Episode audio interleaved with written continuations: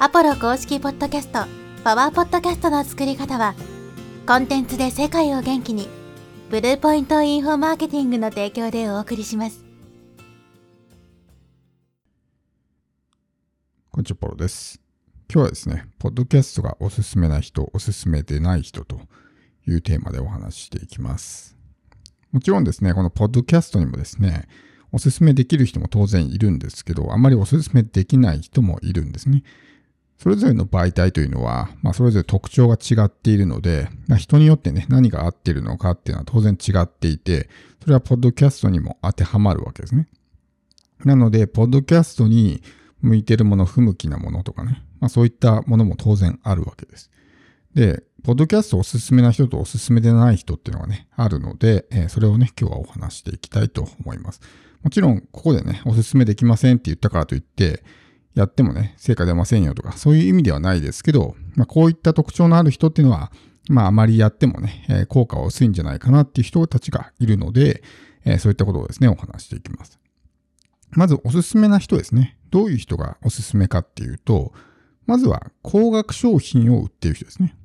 高単価商品を売っているような人。っていうのは、これは非常におすすめです。というのはですね、高単価商品っていうのはやっぱ信頼が溜まってないと売れないからですね。低額な商品とかだと、いちいち信頼とか溜まってなくても売れるんですよ。例えば何か自分がカバンを買いに行こうと思ってね。まあ、ブランド物のカバンだったらね、どこのブランドだろうとかって見るわけですよ。10万とか20万とかするようなカバンだったらね。だけどその辺の百貨店でなんか安売りされてね、3000円のカバンとかだったら、これメーカーどこだろうとかっていちいち考えないと思うんですね。安くカバンを手にしたいっていう人は、どこがね、メーカーかとかっていうことよりも、まあ安いかどうかとかね、まあ使いやすいかとか、そういうところだけを見ると思うんですね。だから誰が売ってるのかっていうのはあまり重要じゃないわけですし、まあ、無形商品になるとね、よりこの信頼っていうのは必要になるわけですけど、ねえー誰が売ってるのかそし、しかもそれが数万とか数十万するような商品であれば、その売ってる人が本当に信頼できる人なのかっていうところがね、えーちゃんと明確になっていないとなかなか売れないわけです。ただこの信頼構築っていうのはですね、結構難しくて、しかもこのインターネットで信頼構築をするっていうのは決して容易ではないんですね。それこそ SNS でちょこちょこっと発信したかといって、もう本当にね、一瞬でこう投稿が流されてしまったりとかしますし、インターネットっていうのはもう本当数えきれないぐらいの、ね、人たちが日々発信しているので、自分の発信なんか簡単に埋もれてしまうわけですね。自分もね、えーこうユーザーの立場になって考えてみてほしいんですけど、フォローしてる人のこといちいち覚えてますかってことですね。よっぽど仲がいいとかね、距離が近い人であれば覚えてると思うんですけど、一人一人ね、記憶に残ってない人も多いと思うんですよ。この人誰だっけみたいな人もね、多いと思うんです。だから、そんなような感じなんですね。で、ブログに関してもやっぱり文字情報だけだとなかなか信用構築が難しいとかね。その後こう見てくれないとか。YouTube も確かに顔出しをできてね、こう信頼作りやすいっていうメリットはある反面、やっぱりその一つのチャンネルをずっと見続けるというよりね、もう無数にこうおすすめ動画とか出てきて、そのおすすめ動画を見てね、チャンネル登録してなくてもおすすめに出てきた動画を見て、チャンネル登録してる動画をね、えーあんまり見ないとか、まあそういう他のライバルの動画とかがどんどん出てきてしまうんで、勝手にこう離脱されてね、浮気されて戻ってこなくなるみたいなことも起こりやすい。で、ポッドキャストに関しては、まあこう日常的に継続的にルーティンとして聞いてくれるんで信用も作りやすいわけですね。なので、こういう高単価商品、特に無形の高単価商品販売をする人にはすごくおすすめなわけです。あとですね、まあこういう、えー我々のようなビジネスをやっているような人たちだけではなくて、例えばリピート顧客を作りたいような人っていうのにもおすすめなんですね。なんかじゃあ、例えば美容院とかやっていて、一度来てくれたお客さんにもっと来てほしいって時は、やっぱりこの、ちゃんとね、信頼関係というか、を築いておけば、またね、このお店行こうとかってなるわけですけど、たまたま来たお客さんがね、一回こっきりで、そこのね、一回サービス提供しただけで、バーンと信頼が溜まるって難しいわけですよ。であれば日常的にこう情報発信をして、継続的に接触できていればですね、もう相手もこうね、まあ、ファン化じゃないですけど、自分に対して親近感を感じてくれたりとかするので、まあリピートにもつながりやすいということですね。なのでそういったビジネス、まあ実業でやってる人たちも、まあリピートがね、発生するような、リピートが、まあ、こう、ビジネスの大部分を占めるようなね、ビジネスモデルの人たちっていうのは、ポッドキャストはいいかなと思います。で、今度ですね、おすすめできない人ですね。どういう人におすすめできないのかっていうと、一つは、副業サラリーマンです。副業サラリーマン。これはちょっと、あの、若干こう、副業サラリーマンの中でも種類があるんですけど、ポッドキャストもしくは音声配信で稼ぎたい副業サラリーマンにはお勧めできないです。これは過去にもお話したんですけど、ポッドキャストってのは別にマネタイズするための媒体ではないし、ポッドキャストそのものでマネタイズするっていうのは非常にまあ難しいんですね。だから通常ブログとかだとアフィリエイトやったりとかね、YouTube だったり広告収入みたいなことで結構稼げるみたいなね。最近はもう YouTube はそうでもないですけど、そういうような印象を持ってると思うんですけど、このプラットフォーム単体でマネタイズするっていうのは非常にポッドキャストは難しいので、もしこの音声配信だけで稼ぎたいみたいな人には、まあお勧めできないですね。まあ、ほとんどお金にならないので。なのでお勧めできない。ただこの副業サラリーマンの中でもですね、自分の売る商品を持ってる人であれば、ポッドキャストをやってもいいかなと思うんですね。要するにこのポッドキャストっていうのは信頼構築をするための場なので、例えばその売る商品がない人がどんなに信頼構築してもですね、結局売る商品がないから意味がないわけですね。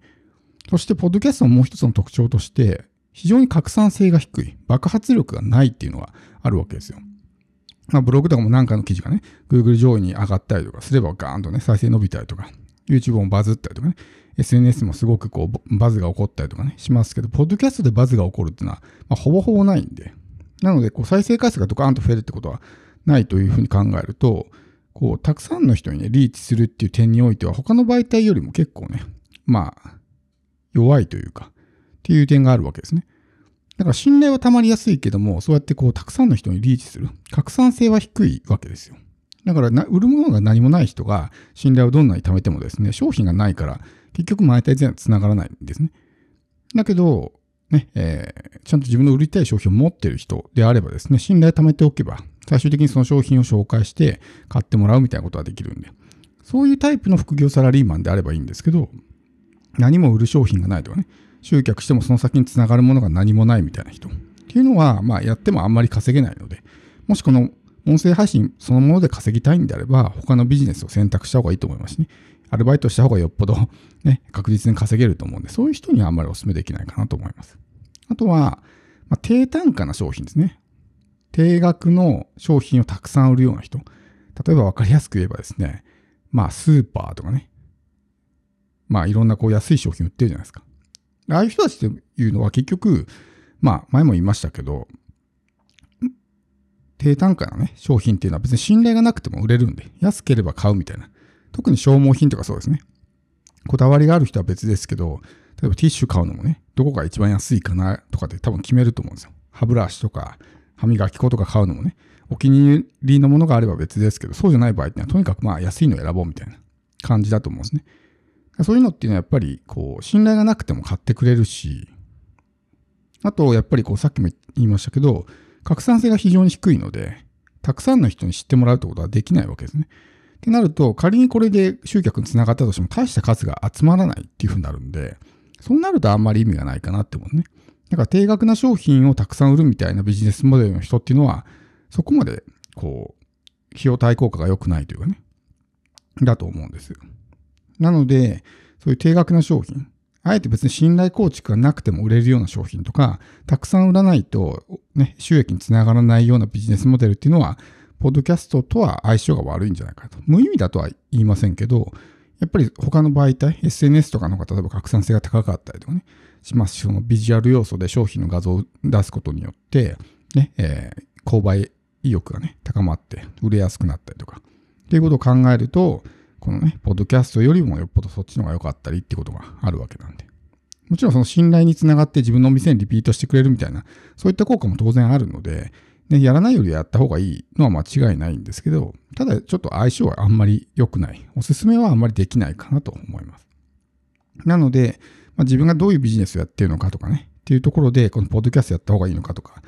そのどの媒体を選んだらいいのかっていうのは人によって変わるのでね、ポッドキャストね、自分は本当にやるべきなのかどうなのかっていうふうに考えたときに、まあ、今回の話をね、まあ、ぜひ参考にしてもらえればと思います。